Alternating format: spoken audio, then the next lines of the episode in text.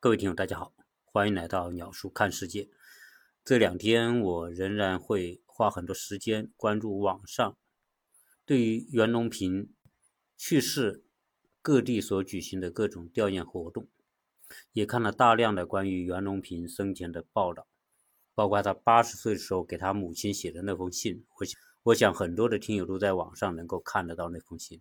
呃，今天我们也知道，世界各大媒体、世界各国的媒体对于袁隆平的去世都给予了很多的报道，对于袁隆平为世界人民的粮食安全所做出的贡献给予一致的肯定。而让更让我感动的是，老百姓对于袁隆平去世所做出的这种悲痛。哀悼的那种场景啊，我是很多年很多年没有看到了。当袁隆平的的遗体送往明阳山殡仪馆的过程当中，我们看到沿途都有长沙的民众一路目送，不停的喊着“袁爷爷一路走好”，这种声音。是发自每一个最普通老百姓内心的心声，这种心声里面包含了多少的感恩和感激。除了老百姓到殡仪馆去给他献花之外，在各地都有各种各样的追悼活动，甚至在不同的城市都有追悼活动。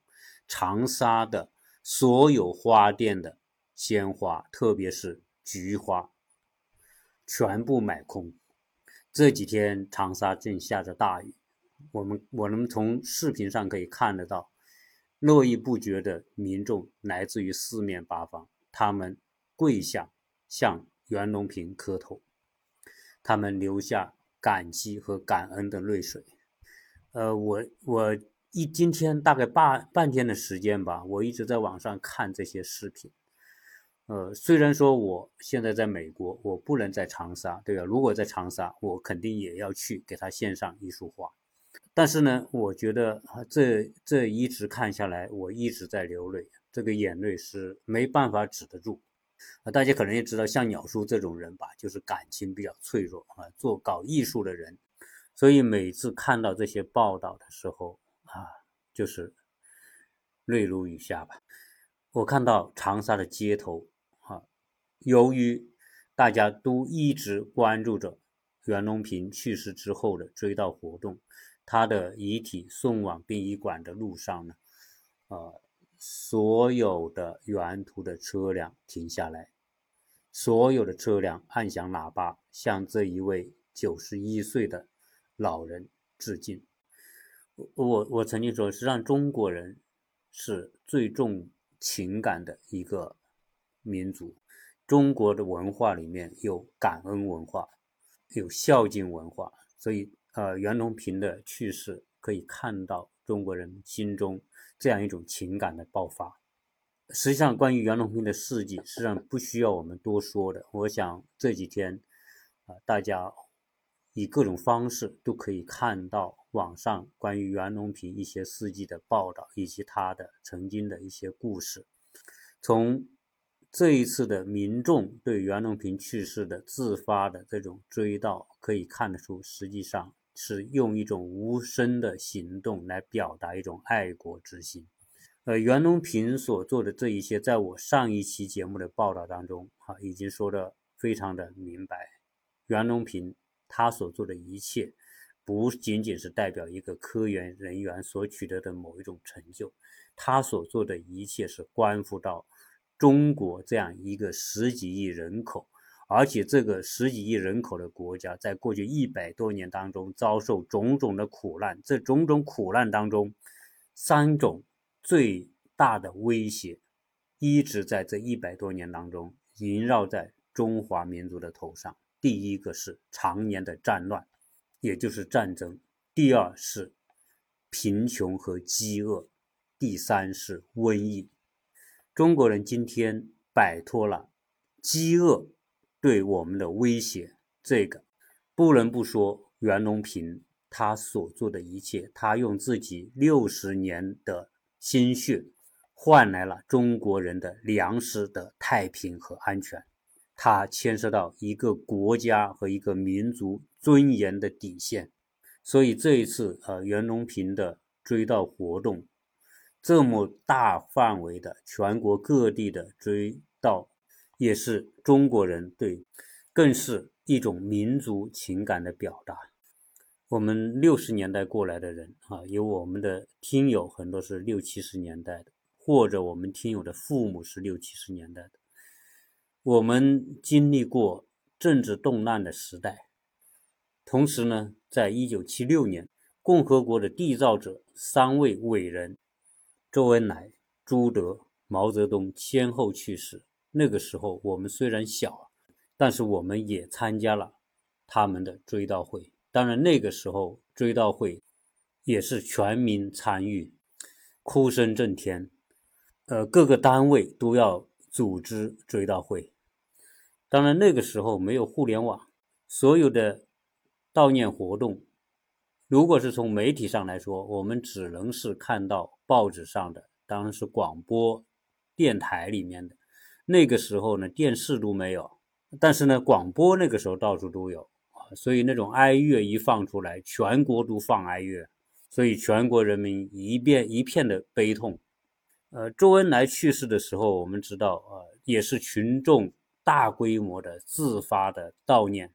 十里长安街，所有的市民都在沿途目送周恩来的灵车的经过。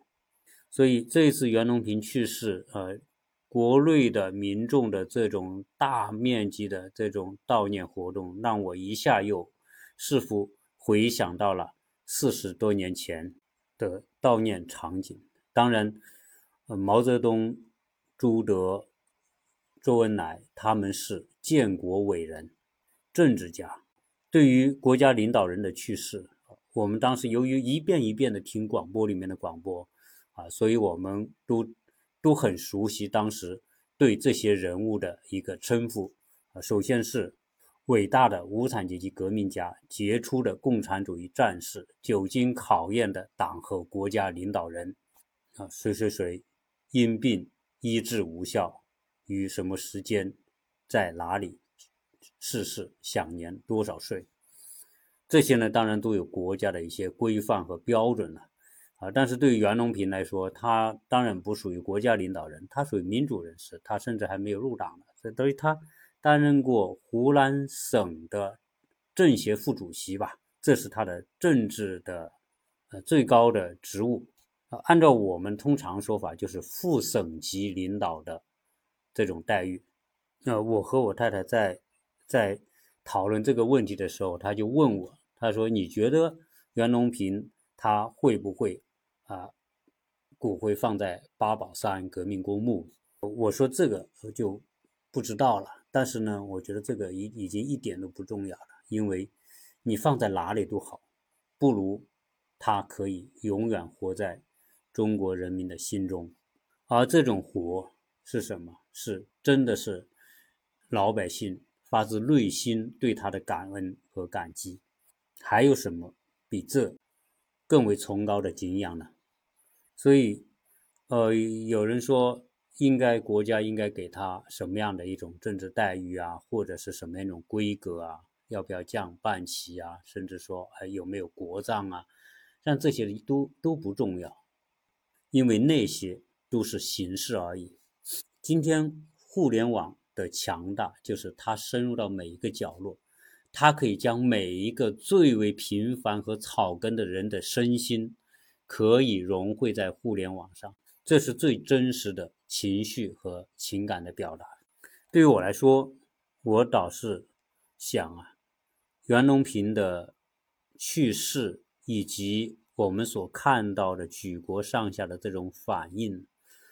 啊，能不能够激发更多的年轻人向袁隆平的学习，像他那样在最普通的岗位当中做出最不平凡的贡献，以及他们所要热爱的这一份工作，不是出于对金钱的追求，而是出于对一种自己生命价值的一种要求，如何确立一个理想，并且用一生的生命去守护和追逐这个理想。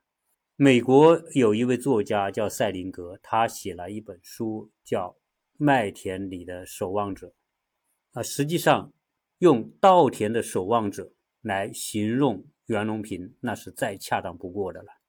一个搞杂交水稻的一个农业科学家，甚至说在早期连科学家的称号都不能给他，可能就是一个农田技术员而已吧。但他却是当代版的一个移山愚公。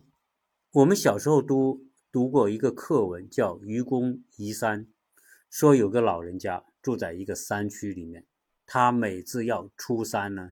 要走很远的路，绕过这两桩山，所以有一天，他就召集他的家里的儿子和孙子，说：“我们把这两座山挖掉吧。”他老婆说：“你连我们旁边一个小山包都挖不掉，你怎么可以挖掉那么大的两张山呢？”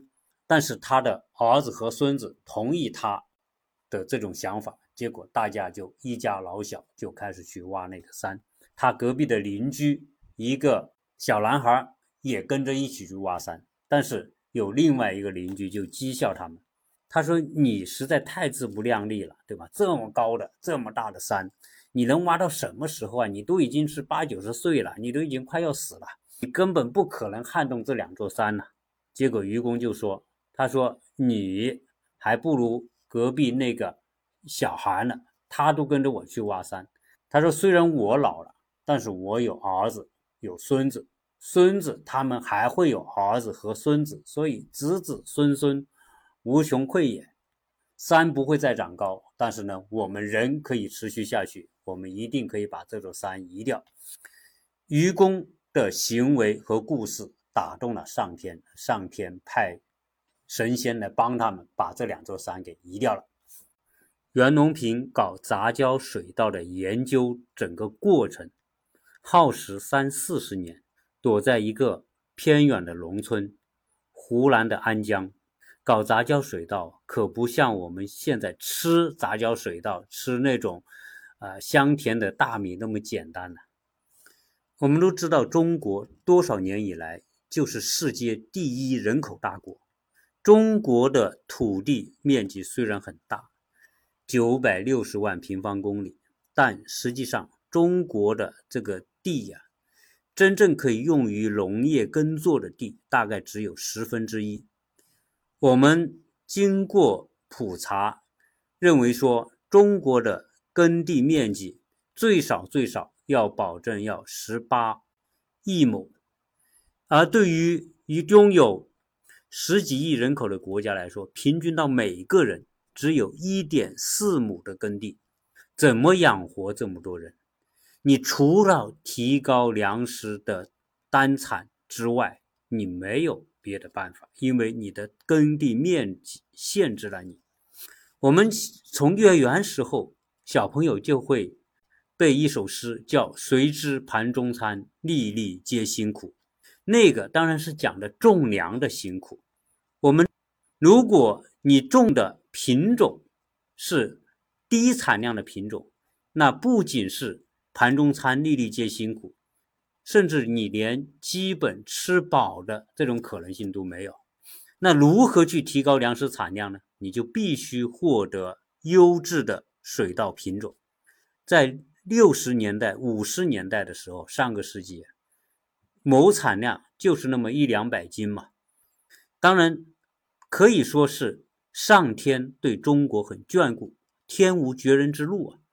袁隆平在六十年代在安江农校教书的时候，一个偶然的发现让他燃起了对于水稻品种的探索的希望。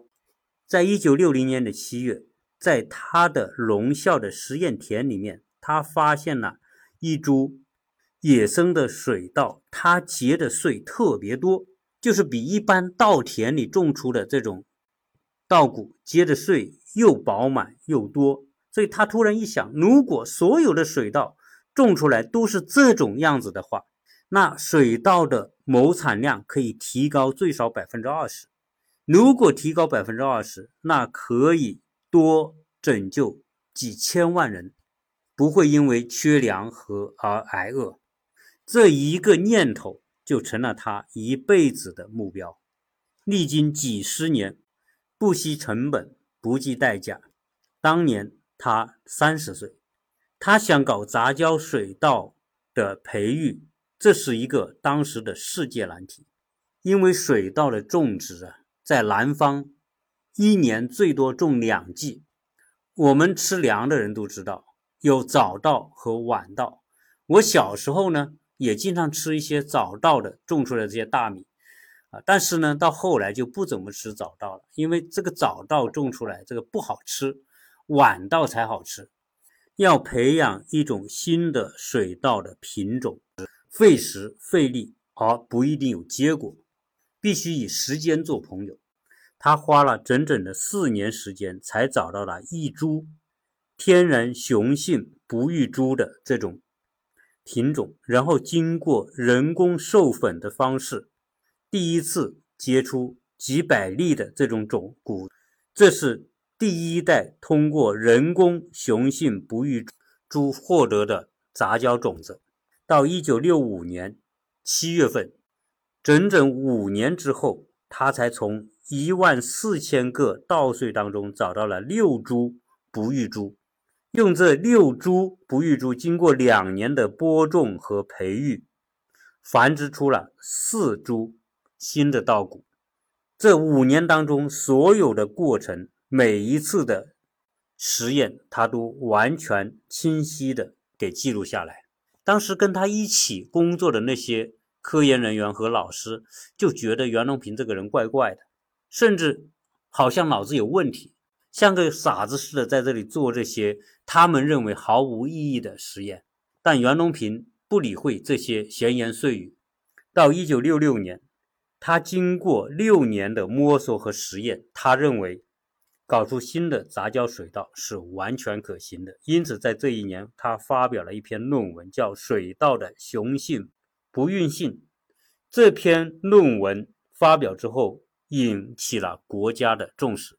但是那一年正好是文革爆发，他的所有这一切的实验工作都受到了冲击。他所做的这些实验，以及他培育的七百多株的新的品种，被人捣毁，他的七年的心血付之东流。他当时啊，在形容这种心情的时候，叫心如死灰。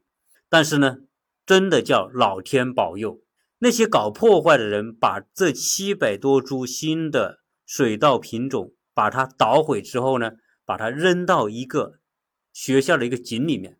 四天之后呢，他把这个稻谷啊又把它找到了。找到之后呢，大部分都已经被毁坏了。从这些被毁坏的。从废井里面找出这些被毁的秧苗之后，发现有五株还可以用，而这五株就成为今天中国人每天饭碗里的杂交稻谷的祖先了。他利用这五株继续做实验。在一九七零年，袁隆平和他的助手在海南的南红农场找到了一株野生的稻谷，用这一株稻谷为他的。先行杂交稻三系配套获得成功，后来先行的杂交水稻就比普通的水稻品种增产百分之二十。他的这一项研制研究成果获得了至今为止中国唯一的一项特等奖。这一科研成果为袁隆平赢得了世界声誉。这时候已经是一九七三年。到了一九七四年，他用这些新的杂交水稻品种种出的水稻，亩产达到了五百斤。在过去，传统的水稻种子种出来最多就是两百斤。这种产量的大幅度的提高，就可以每年多养活七千万人。国外的人就好奇怪，说这是一位什么样的大科学家，能能够搞出这样的科研成果？结果他们。吃惊的发现，这个时候的袁隆平四十四岁，还是一个农校的老师而已。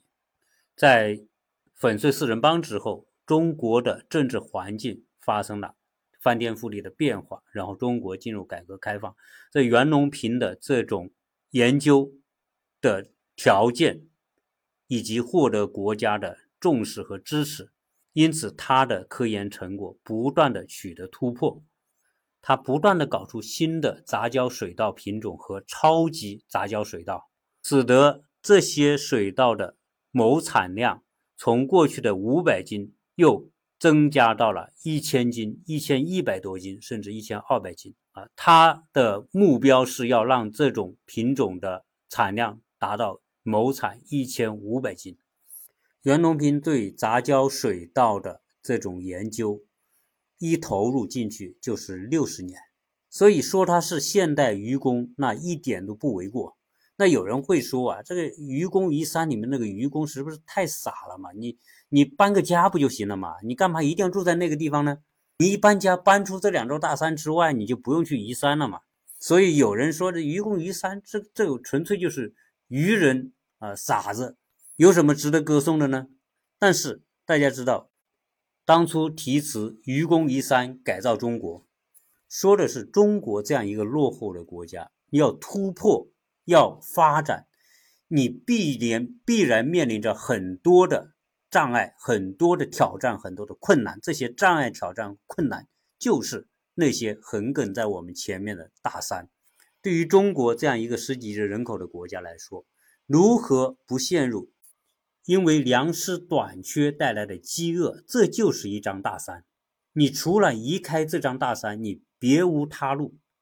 袁隆平研究出这些新型的水稻品种，就是一个愚公移山的过程。袁隆平一个普通的人，将国家的大任担在自己肩上。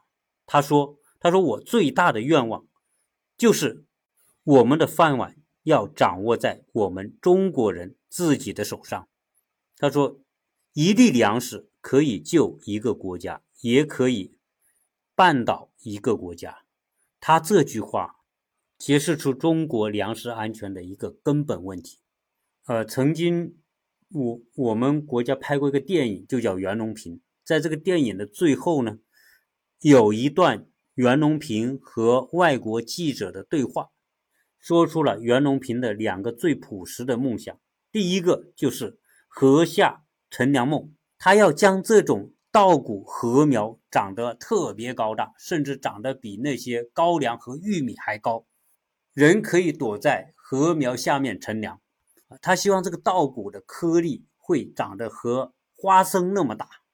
虽然这个是一种愿望和梦想，但是我相信中国的农业科学家真的有一天会实现这样一个目标。因为今天哈袁隆平他代表的是一股中国力量，而袁隆平树立了一座丰碑。当初美国人说。中国不可能生产那么多的粮食，他们认为到二零三零年，中国的粮食每年的短缺最少会在三点八亿吨，那么大的短缺量到哪里去满足？要养活这么多的中国人是一个不可能完成的任务。但是袁隆平用他六十年的勤奋和愚公移山的精神。给出了一个完美的答案：中国人不仅可以靠自己解决吃饭问题，还可以帮助其他发展中国家解决粮食短缺的问题。说到这里，我想大家就能理解为什么那么多的民众会自发的出来表达对袁隆平的感恩和感激。从袁隆平的身上，更多的是看到了中国人的一种志气、骨气。和不听天由命的那样一种抗争精神。呃，今天在腾讯网上有一篇文章，题目叫《珍惜粮食，好好吃饭》，我先走了。所以，你我们只能想，袁隆平就是上天派来的一个使者，他的使命就是要帮十几亿中国人解决粮食短缺问题。当他的这样使命完成之后，就这样悄然的离去。袁隆平今天所书写的愚公精神，将一个不可能完成的任务完成了。而对于中国来说，还有多少的大山挡在我们面前呢？我们还需要多少像他这样的愚公呢？我们今天中国被别人卡脖子，比如说芯片，芯片就是一个一座大山。中国要往前走，要跨越一个新的时代，进入一个新的高度。要在世界舞台上展现中国的科技实力，芯片这张大山如何跨越？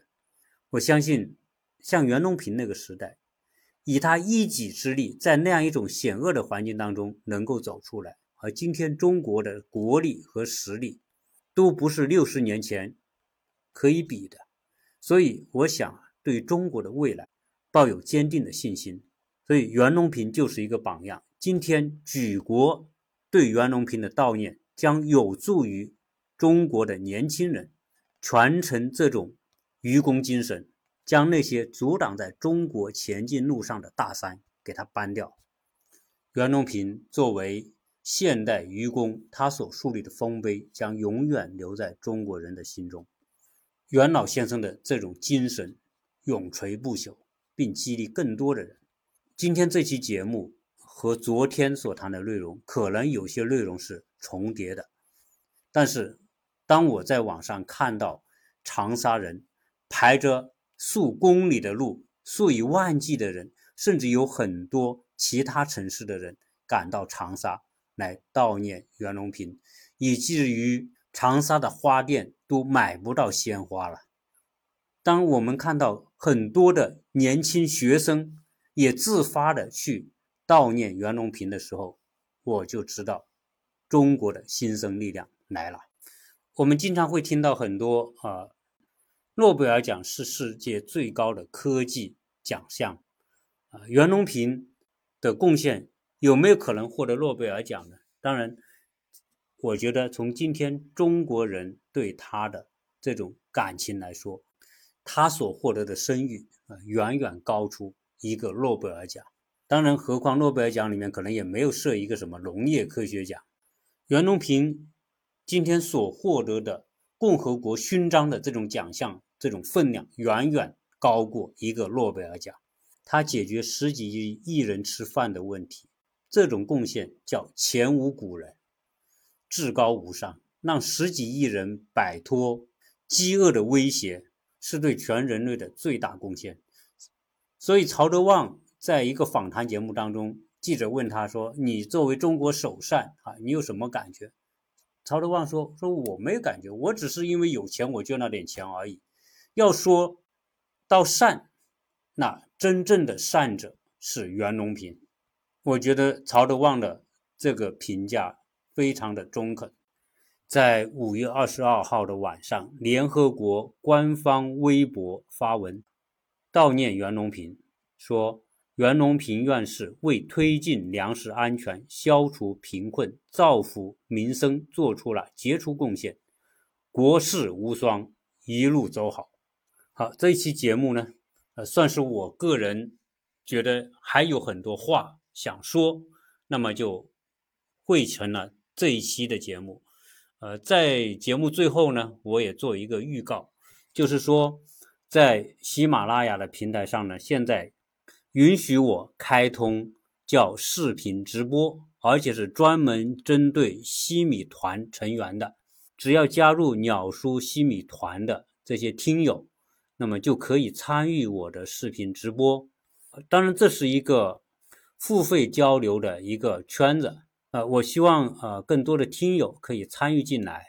现在的西米团，它也分月付、三月一个季付。半年付和一年付的，大家可以根据自己的需要来做出选择。而以以前鸟叔是没有做过、没有分享过视频直播的啊。我想呢，在平台为我开通这个之后呢，啊，我就会开始做这样一些视频直播。基本上来说，最少一个月会有一次吧。